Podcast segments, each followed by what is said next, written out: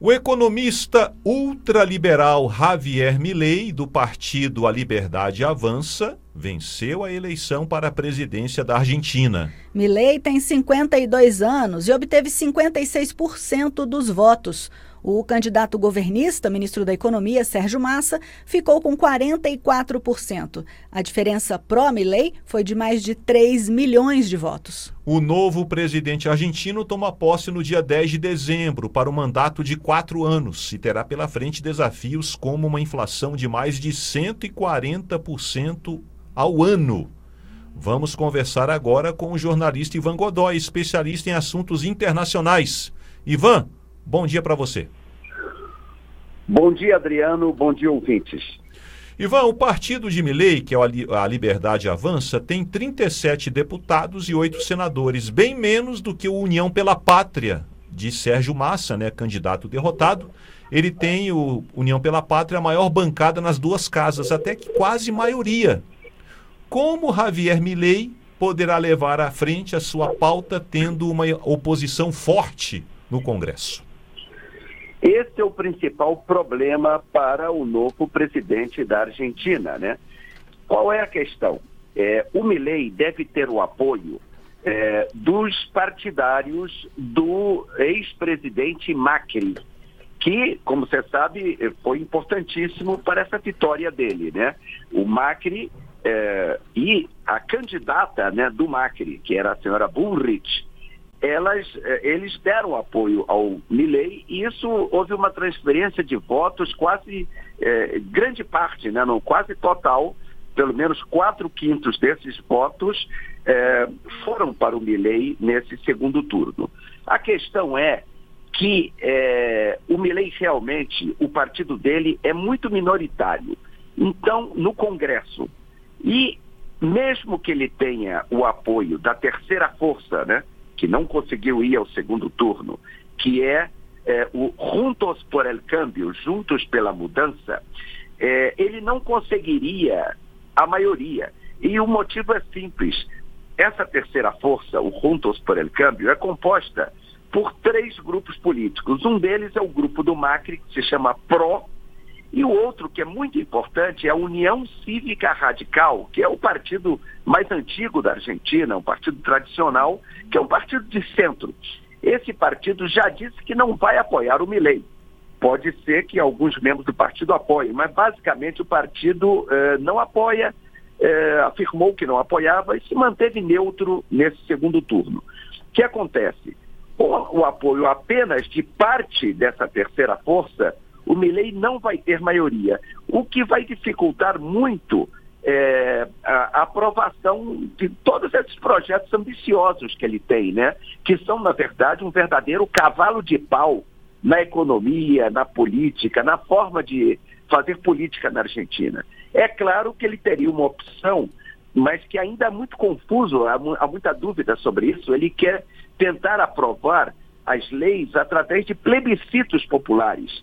Mas na Argentina, como no Brasil, tem que haver uma aprovação do Congresso. Então pode haver até algum tipo de impasse aí constitucional, né?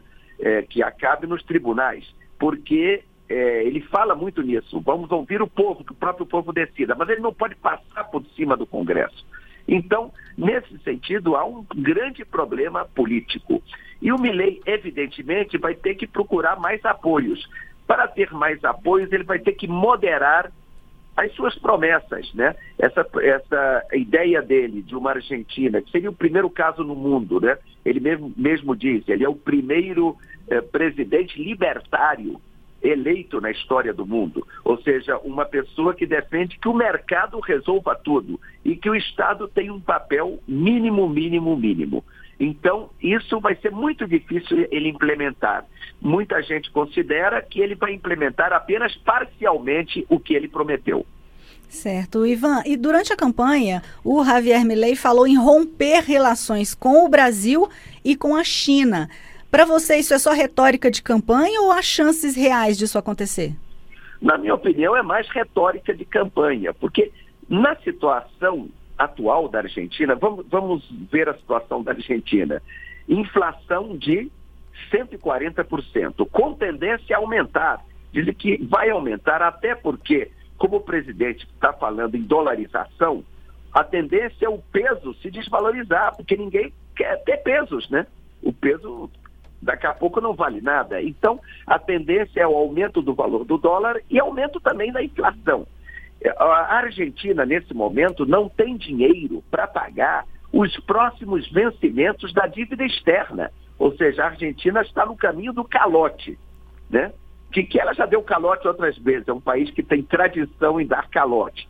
Então, nessa situação toda, seria uma loucura absoluta é, o novo governo da Argentina querer romper relações com o Brasil e a China, que são os dois principais sócios comerciais da Argentina. Né? Então, é, o que se acha, considera-se que isso é mais uma retórica de campanha.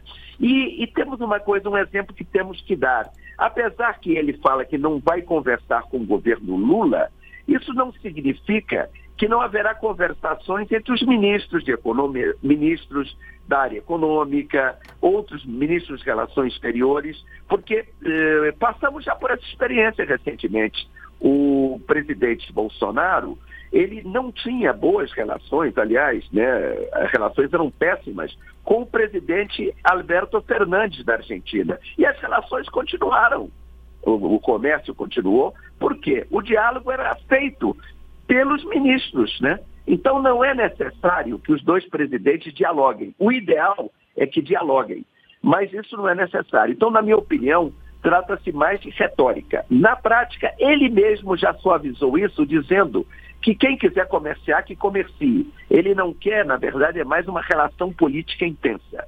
O perigo mais é o que vai acontecer com o Mercosul e o que vai acontecer com o famoso acordo entre o Mercosul e a União Europeia. Ou seja, faz falta ouvir mais o que vai fazer o Milley, porque no discurso dele, agora o discurso da vitória, ele não deu nenhuma indicação exata do que ele vai fazer na área econômica. Então, há uma incerteza do empresariado, há uma incerteza eh, dos outros países sobre o que vai acontecer efetivamente na Argentina. É realmente aí uma, uma são algumas incógnitas, né? Como você disse, né, o, por exemplo, o presidente Lula né, parabenizou, não citou o nome né, de, de Milley, até porque, como você, você falou, ele tem uma boa relação com Alberto Fernandes, tanto é que Alberto Fernandes já veio várias vezes aqui ao Brasil depois da eleição de Lula e agora tem aí essa relação que deve ser difícil entre Lula e Javier Milei. Agora, Ivan, queria perguntar para você o seguinte, porque tivemos a eleição na Argentina, a vitória da extrema direita, né, de Javier Milei. No ano que vem nós temos eleição no Uruguai, em outubro, primeiro turno, em novembro, no segundo turno, e na Venezuela em dezembro. Vamos falar aqui do Uruguai, né, do Mercosul, né? Você acha que há uma agora uma tendência da extrema direita, como aconteceu agora na Argentina, né, ter aí um ciclo de vitórias na aqui no Cone Sul ou foi mais um caso isolado? Há uma tendência, talvez, de uma recuperação da direita. Eu não sei se da extrema direita. Observe que o governo do Uruguai já é um governo de direita, mas é a direita tradicional do Uruguai. O Uruguai é um país que não muda muito, é, sobe a esquerda, sobe a direita, não muda muito. É, é um país que tem uma estabilidade política.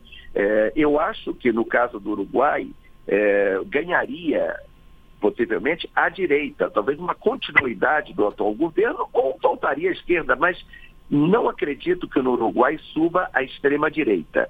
É, eu acho que é, pode haver sim uma tendência mais à direita, mas não tanto à extrema-direita.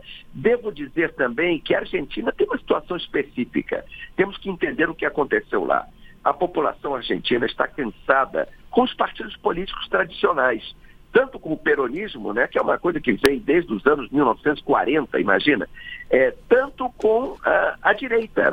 Tanto é que o partido do Macri, a coalizão em torno do Macri, com a candidata Burris, ficou em terceiro lugar. Isso foi uma surpresa. Todo mundo achava que ela ficaria, teria chance de ir ao segundo turno.